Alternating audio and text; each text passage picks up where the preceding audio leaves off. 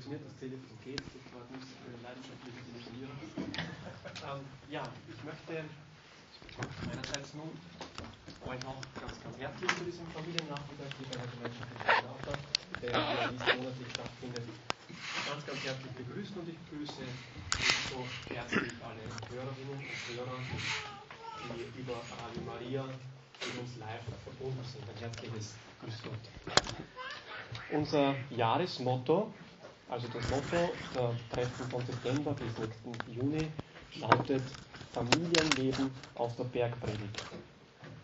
Unser Thema heute wird sein die Seligpreisungen und ich begrüße jetzt schon sehr, sehr herzlich Pater Jochen Maria von der Gemeinschaft der Seligpreisungen. Wer könnte da kompetenter zu diesem Thema heute sprechen?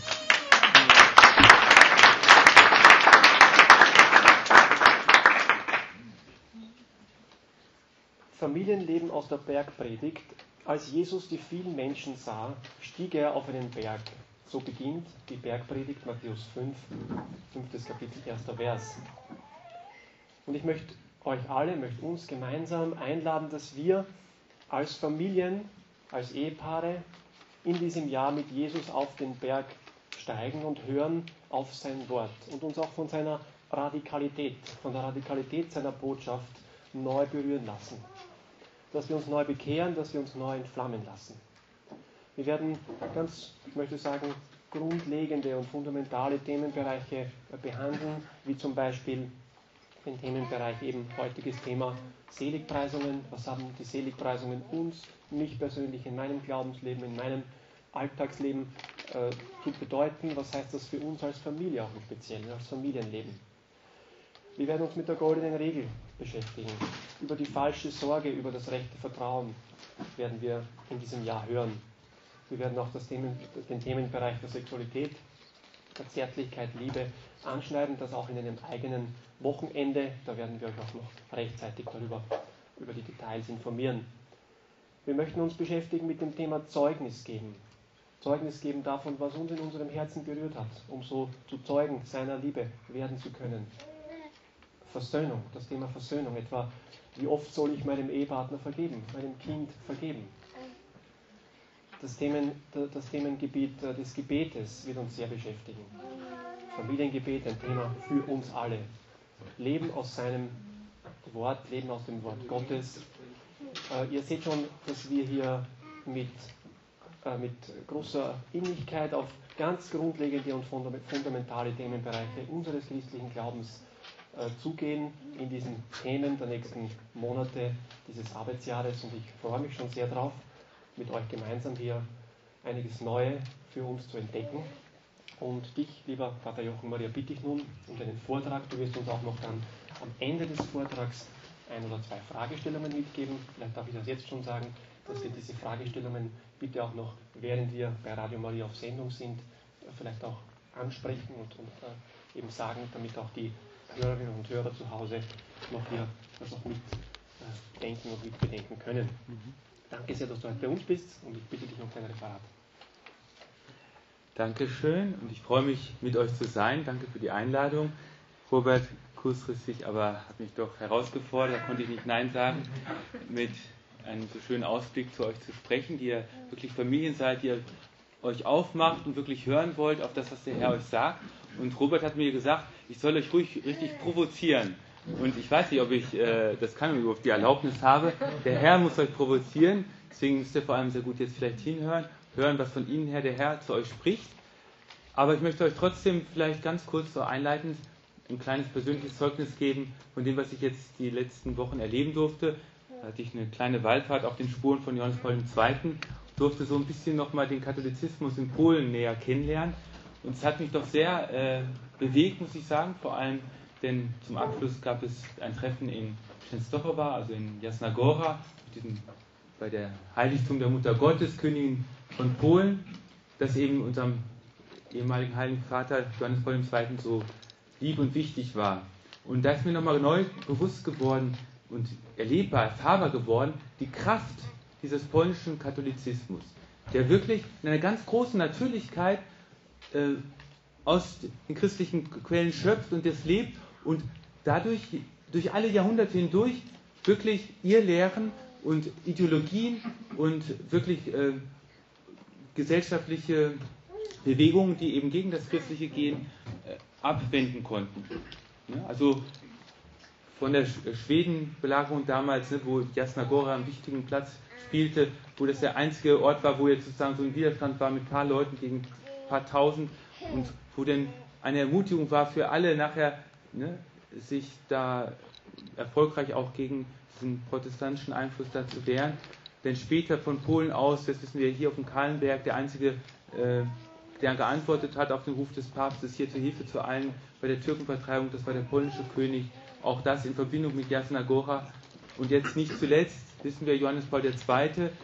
aus dieser Tiefe heraus, aus der er gelebt hat, ne, und in dieser Prägung heraus aus dem polnischen Katholizismus, er hat diese innere Kraft gehabt, zusammen mit dem ganzen Volk, ne, sich gegen das, den Kommunismus aufzulehnen letztendlich und auch den zum Zusammenbruch zu bekommen.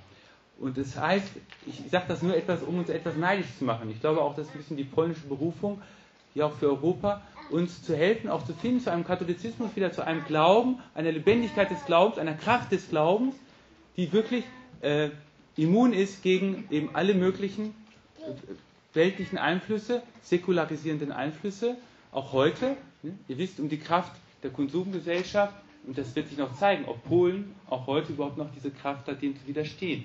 Aber ähm, ich möchte einfach euch, deswegen ist meine Freude jetzt als Priester euch zu sehen, als Familien, die ihr entschlossen seid, wirklich einen radikalen Weg zu gehen mit Jesus.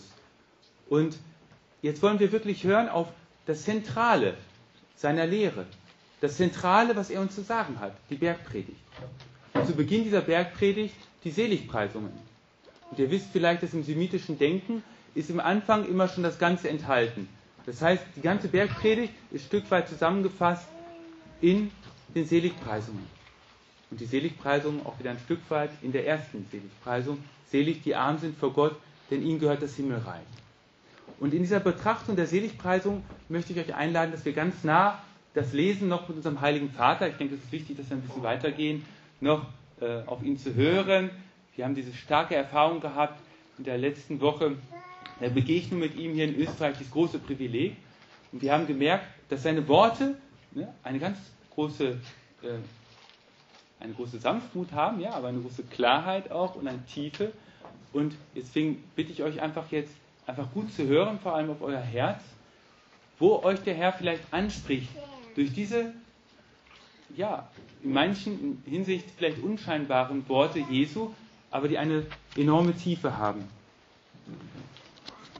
Und ich glaube, das Allerwichtigste ist zunächst einmal zu sehen, wenn wir sagen, da fasst sich zusammen die ganze Lehre Jesu.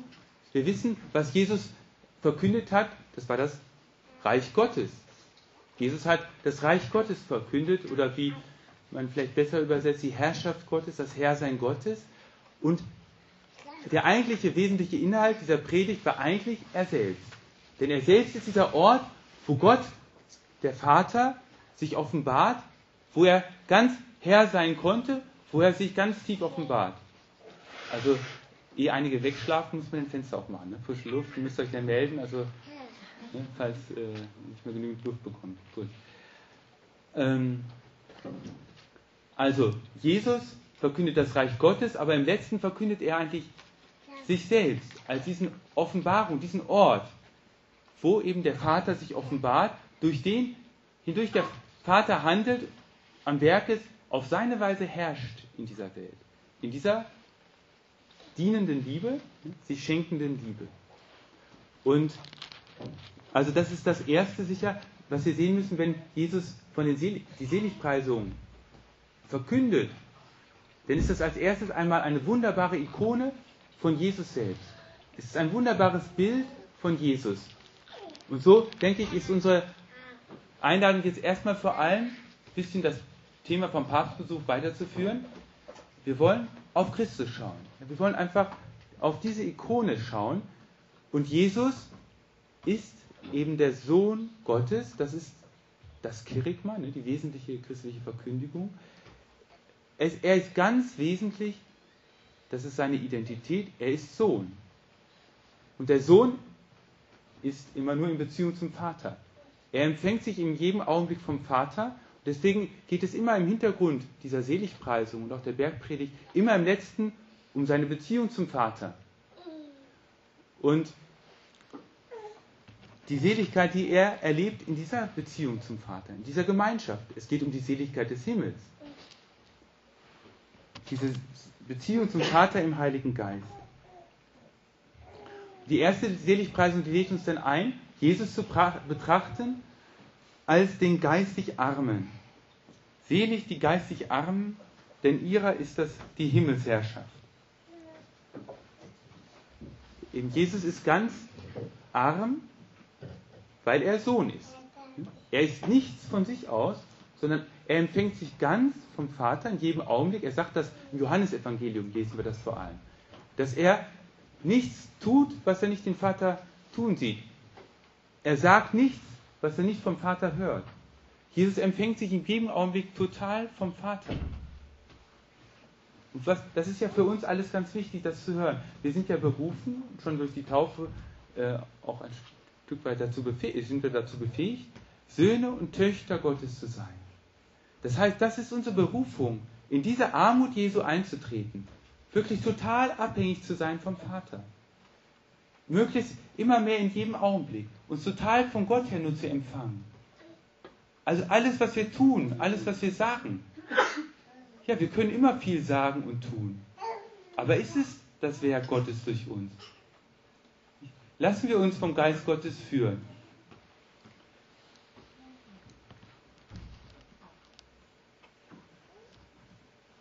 Also der Franz Jalisch ist ein ungarischer Jesuit, der ein hervorragendes Buch geschrieben hat, Kontemplative Exerzitien heißt das, sehr zu empfehlen. Der schreibt äh, in diesem Buch, alle Seligpreisungen laden uns auf eigene Weise zum Lehrwerden ein. Wie der Tod zur Auferstehung führt, so steht in jeder Seligpreisung eine Verheißung, die uns zusagt, dass diese Lehre nicht leer bleiben wird, sie wird von Gott erfüllt werden. Das ist im Prinzip auch die ganze Botschaft der heiligen Therese von Lisieux. Dieses mit leeren Händen vor Gott stehen und dann wissen, dass Gott einen total erfüllt. Hm. Also, und jetzt mal konkret jetzt nochmal auf unser Leben ein bisschen übersetzt. Zum Beispiel ist klar, durch das Zölibat, das ich zum Beispiel gewählt habe, bringe ich mich in eine besondere Situation der Abhängigkeit. Ist klar, ich habe verzichtet auf diese besondere Intimität mit einer Frau und des Herrn willen. Und, aber indem ich mich in diese Abhängigkeit begebe, darf ich auch in besonderer Weise erfahren, und Gott ist treu, ne? er schenkt diese Erfahrung einer besonderen Intimität mit ihm. Aber ich würde sagen, dass ihr als Verheiratete doch etwas ähnlich Radikales und manchmal so, sogar vielleicht etwas noch Radikaleres lebt und gewählt habt. Ihr bindet euch nämlich total an einen Menschen, den Ehepartner, und die Kinder, die aus der Vereinigung hervorgehen. Ihr begebt euch in eine radikale Abhängigkeit. Eure Beziehung zu Gott verwirklicht sich ganz wesentlich durch diese Beziehung zum Ehepartner und zu den Kindern. Und da ist eben die, das Familienleben für euch eine sehr anspruchsvolle, ne, aber auch wundervolle, denke ich, äh, Schule eben der, der Verarmung, ja, wo ich nicht mehr mir selber gehöre, sondern eben ausgeliefert bin, dem Partner, den Kindern und ich muss da immer viel dran denken, wenn ich Ehepaare auch zur Ehevorbereitung habe, äh, dann sage ich, okay, wir machen Gehorsamsgelübde. Ne? Aber ihr, ihr braucht gar kein Gehorsamsgelübde machen. Das ist bei euch implizit im Eheversprechen. Ne? Ihr, ähm, wenn, ich, wenn ihr im Eheleben nicht aufeinander hört und einander unterordnet, Ne, das ist nicht in einer Richtung hier Gehorsam. Da gibt es manchmal so falsche Vorstellungen. Ne? Von wegen Beziehung Mann und Frau und so. Ne? Falsche Zitate da aus dem äh, gewissen Paulus-Stellen und so. Aber äh, es, es, geht ja um diese gegenseitige Unterordnung. Es wäre ja auch schade, wenn der Mann nicht davon profitiert, in diese Schule ne, der Abhängigkeit zu gehen und da auch, ne, selbst ich als Leiter einer Gemeinschaft, ich versuche auch gegenseitig Unterordnung zu leben und auch meinen Geschwistern gehorsam zu sein, auf eine andere Weise. Ne? Und Deswegen, das heißt, also nutzt das wirklich aus? Und das ist schon mal eine gute Frage vielleicht, die wir uns stellen können. Wie läuft das bei uns? Wie ist das mit diesem gegenseitigen Aufeinander hören, auch, ne, auch aufeinander eingehen, wirklich das ranlassen, was der Partner mir sagt? Oder auch die Kinder? Ne, und mal loslassen von eigenen Ideen und Vorstellungen? Oder will ich immer nur mein eigenes durchsetzen? Ist klar, der größte Widerstand für die Vereinigung mit Gott, das ist unser Eigenwille. Und da, den müssen wir, da müssen wir alle Gelegenheit nutzen, den möglichst abzutöten. Ne? Und das ist hervorragend. Ne? Die Kinder, die zu irgendwelchen Zeiten kommen, wo es wirklich absolut nicht passt. Und dann, äh, genau, und dann muss ich halt das eigene loslassen. Und je schneller ich lerne, dazu Ja zu sagen, desto mehr werde ich diesen Frieden empfinden und letztendlich auch diese Freude erfahren, von der Jesus spricht, diese Seligkeit, dieses Glück, darum geht es ja. Wir sind berufen zum Glück. Das ist die wesentliche Verkündigung, äh, ne, was unser heiliger Vater auch so schön hervorgestellt hat. Es geht nicht beim Christlichen um irgendwelche Dinge, die man einhalten muss, irgendein Moralkodex oder so, sondern um Beziehung, um Freundschaft, um Glück in dieser Beziehung. Und das verwirklicht sich für euch in diesen Beziehungen. Aber wenn man von geistiger Armut spricht, ist immer die Gefahr, dass es total spirituell wird, total geistig, abgehoben und sich dann irgendwie äh, in so einem Äther auflöst. Das ist immer die Erfahrung vom geweihten Leben, auch von, von der ganzen mönchischen Tradition. Das Armutsgelübde muss immer ganz inkarniert sein, auch ganz konkrete materielle Dimensionen haben. Das heißt, es muss materielle Armut ein Stück weit irgendwie geben. Das sieht dann bei jeder Kongregation, bei jedem Orden anders aus. Ist klar, die Jesuiten leben die, das Armut ganz anders als, als die Franziskaner oder so, ne? Oder die Zisterzienser. Ne? Sie haben vielleicht Manche haben vielleicht ihr eigenes Auto, ne? aber ist ja egal. Das ist kein Problem. Äh, das ist in den Statuten äh, so vorgesehen, das ist kein Problem. Sie leben dann ihre Transparenz gegenüber den Ökonomen, ne? einmal im Monat oder einmal im Jahr. Das ist ihre Form der Armut. Das andere, da ist es ganz krass, ne? die haben dann äh, noch nicht mal, äh, ne? das, nicht mal ihr Habit gehört ihnen. Ne? Oder bei den äh, Heimsuchungsschwestern zum Beispiel ist gleich jedes Jahr, ihre persönlichen Sachen werden dann getauscht, kriegt dann die Nachbarin oder die Schwester gegenüber und dann äh, äh, so, dass man nichts sein eigenes hat. Das ist eine besondere Form der Armut ne, bei den Heimsuchenschwestern. Ne, das war die Idee von Franz von Sales und so. Äh, ja, so nett. Ne? Eine andere Form. Kann man auch mal ausprobieren. Und so möchte ich euch einfach einladen, euch mal ein bisschen zu überlegen, ja, was ist denn bei uns? Und ich glaube, das ist ein wahnsinnig wichtiges Zeugnis. Wenn, auch gerade jetzt in unserer Konsumgesellschaft. Ich denke, das ist ja, ich habe das vorhin in der Einleitung kurz angedeutet. Die große Herausforderung ist doch heute die Säkularisierung durch diese Konsum- und Spaßgesellschaft. Und das ist ja der Wahnsinn. Ich meine, könnte ich jetzt viele Beispiele erzählen, was die, Nazis nicht geschafft haben, der Kommunismus nicht, der schafft jetzt diese Form des Materialismus und kaputt zu machen, in den, im letzten in den Seelen. Ne? deswegen ist es so wichtig, dass, dass man ein Gegenzeichen setzt, dass man sich nicht ne, davon, ich möchte euch nur ein Beispiel sagen noch von den Lämmern, von den Brüdern und Schwestern vom Lamm, das mich sehr, äh, sehr berührt hat. Die haben in Südfrankreich ihr eigenes Kloster gebaut.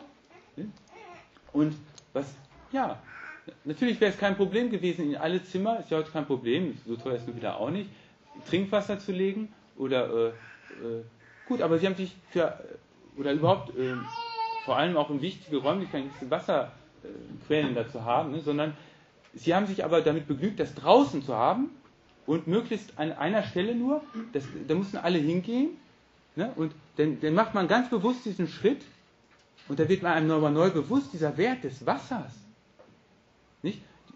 Schöpfung Gottes, diese große Gabe Gottes. Und, äh, und ich denke, ich sage jetzt nicht, wir müssen das alle so machen, ne?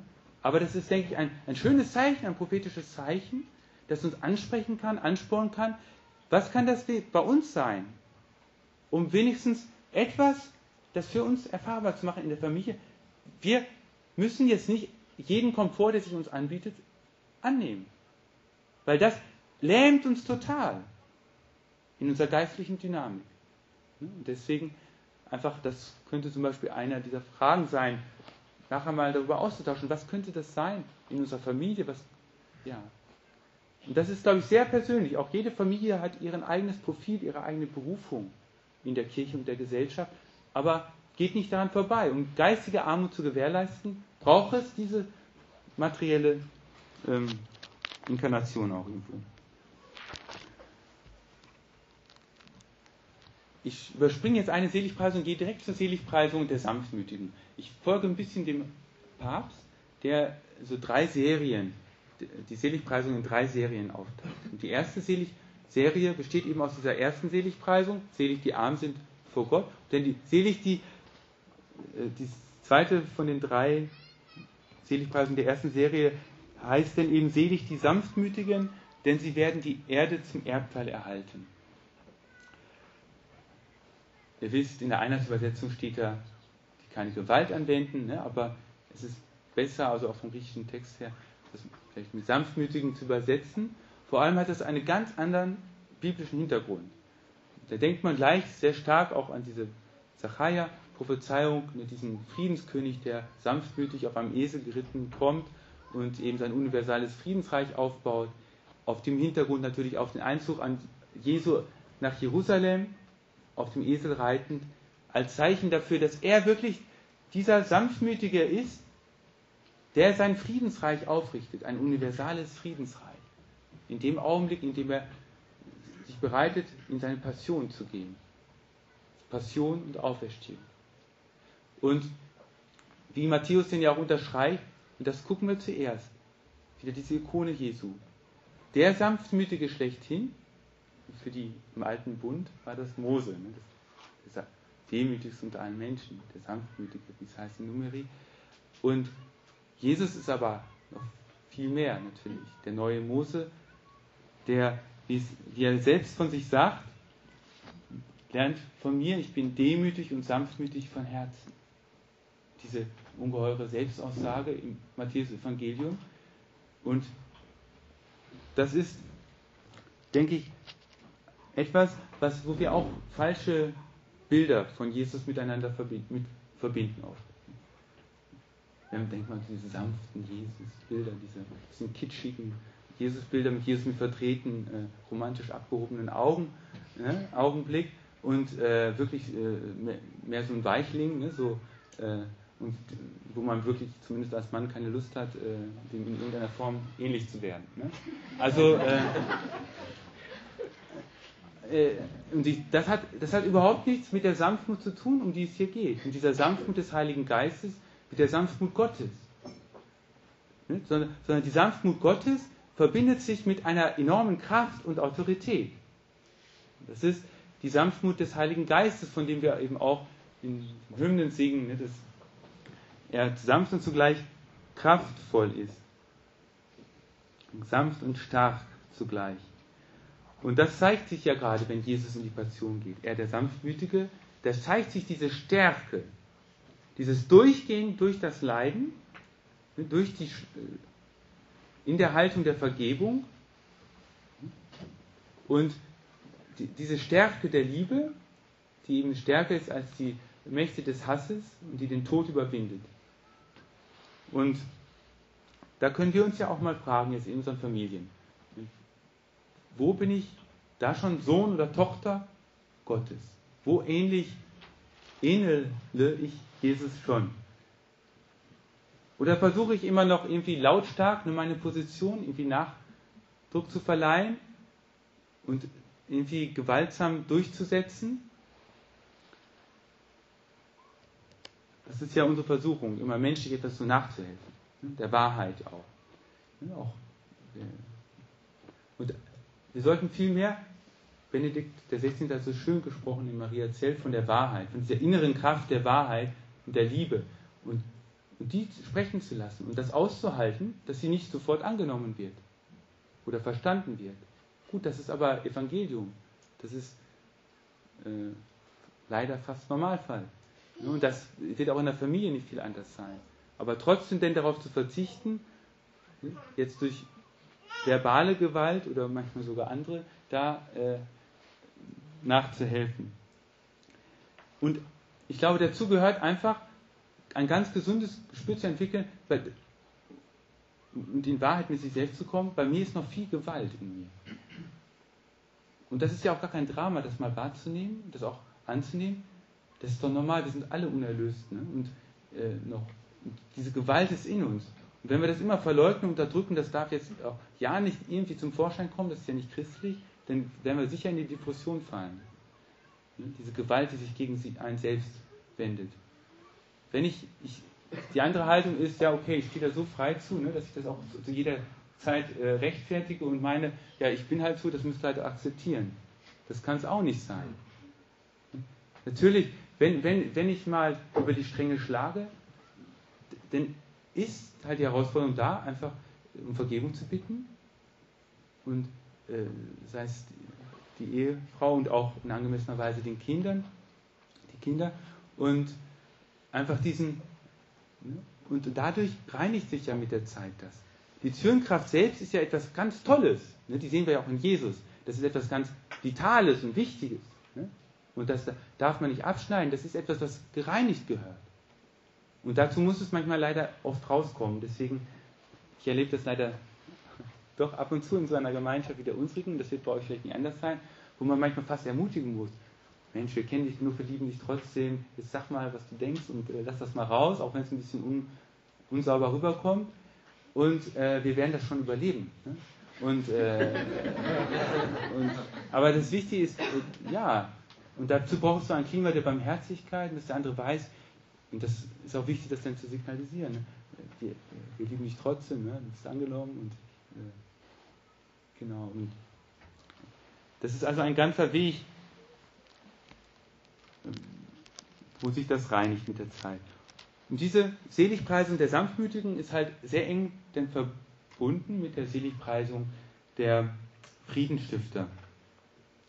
Und da macht unser heiliger Vater in seiner Betrachtung der Seligpreisung in seinem Buch Jesus von Nazareth, macht er äh, diesen Hinweis auf Salomo. Salomo, diesen Sohn des Davids, König äh, des alten Bundes, von Israel, dessen Name ja schon andeutet, Shlomo, ne, also Shalom, Friede, ne, das ist der, der Inbegriff des Friedensherrschers, also wo eben schon zu David denn diese Verheißung, äh, David schon die Verheißung über ihn empfangen hat, in seinen Tagen darf Israel in Frieden und Ruhe leben, er wird für mich Sohn sein und ich werde für ihn Vater sein.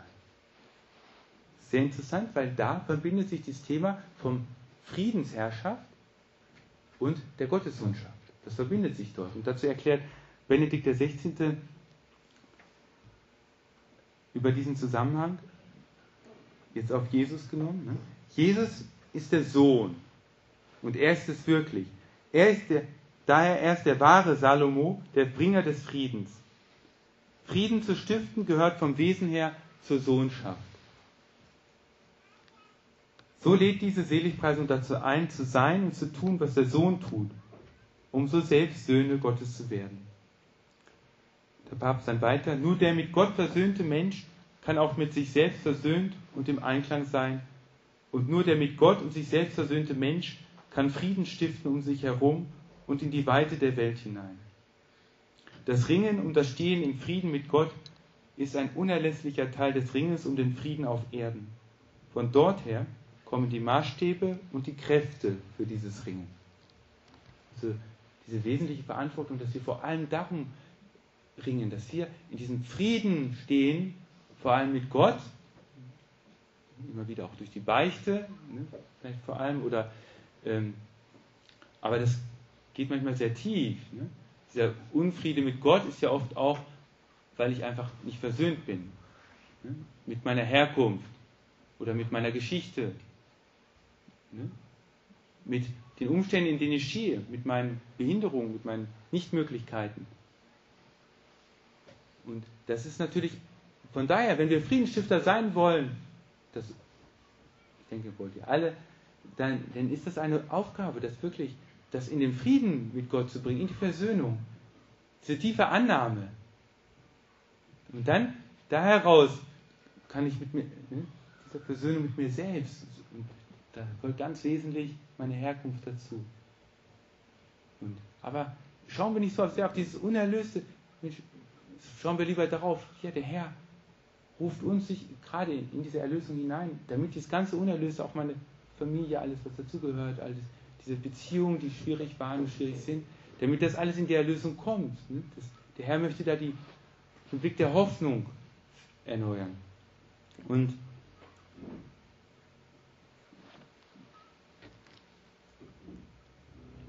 können wir uns jetzt auch nochmal fragen, wie steht es in unseren Familien denn auch mit der Versöhnung? Und da habt ihr als Eltern natürlich eine ganz besondere Verantwortung. Das wisst ihr sicher selbst, ihr kommt ja selbst aus Familien, ne? wie das ist, wenn Eltern unversöhnt sind, wenn sie streiten, wenn sie, oder wenn da Schwierigkeiten sind, ihr habt das vielleicht selber erlebt, was für ein tiefer Schmerz das für ein Kind ist. Deswegen allein das Kind, um des Kindes willen, ne? allein des Kindes willen, schon allein, äh, bitte, ne, also achtet darauf, auf diese äh, wirklich da bis zum Ende durchzugehen in dieser Versöhnung. Und wenn es äh, im Dialog zu zweit immer zu emotional schwierig wird, dann holt euch jemand Drittes ran äh, als Helfer ne, für dieses Gespräch.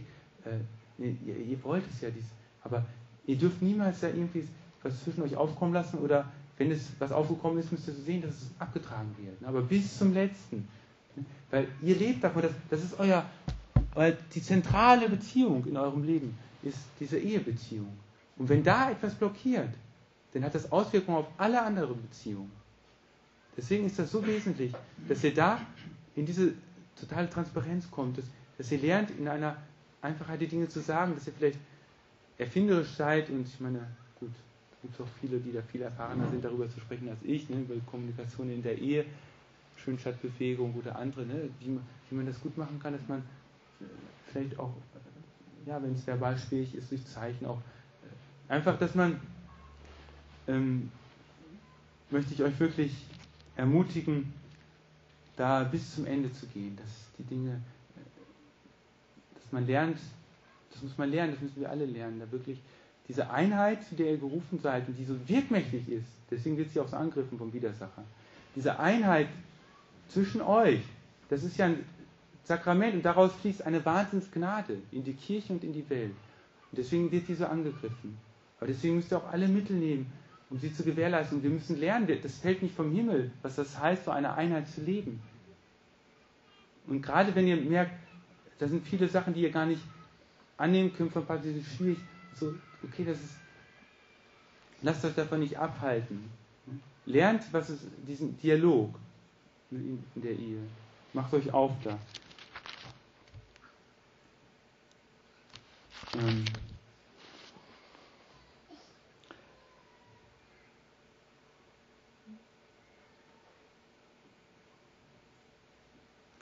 Und da merkt er ja schon, ne? also zu diesem, das ist jetzt diese erste Serie von Seligpreisung.